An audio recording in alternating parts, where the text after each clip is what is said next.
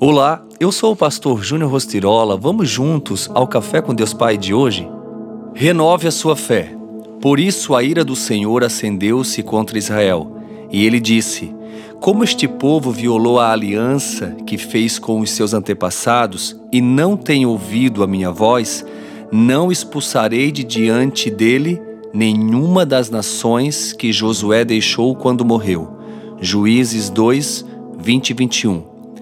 Depois de anos peregrinando no deserto e de passar por muitas lutas para chegar à terra prometida, o povo de Israel perdeu o foco e afastou-se do Senhor que o guiara até ali.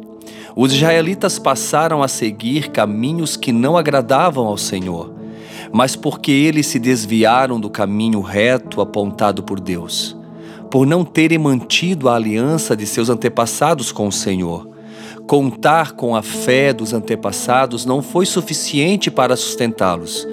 Esse mesmo princípio se aplica a nós que vivemos sob a luz de uma promessa do Senhor. Para sustentar o nosso relacionamento com Deus, não podemos terceirizar as responsabilidades em confiar na fé de outras pessoas. Tampouco podemos valer das nossas experiências com Ele no passado como se fosse um tipo de crédito a ser abatido a longo prazo. O nosso relacionamento com Deus deve ser de intimidade e a rotina deve ser diária.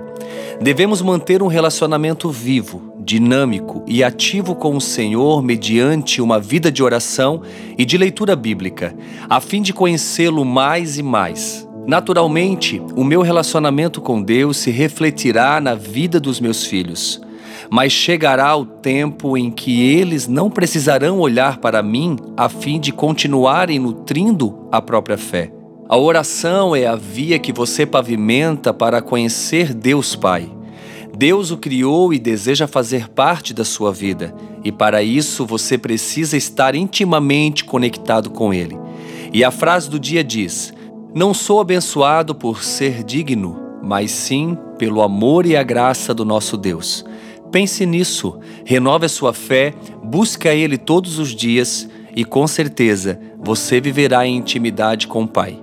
Fica aqui o meu abraço, o meu carinho e tenha um excelente dia.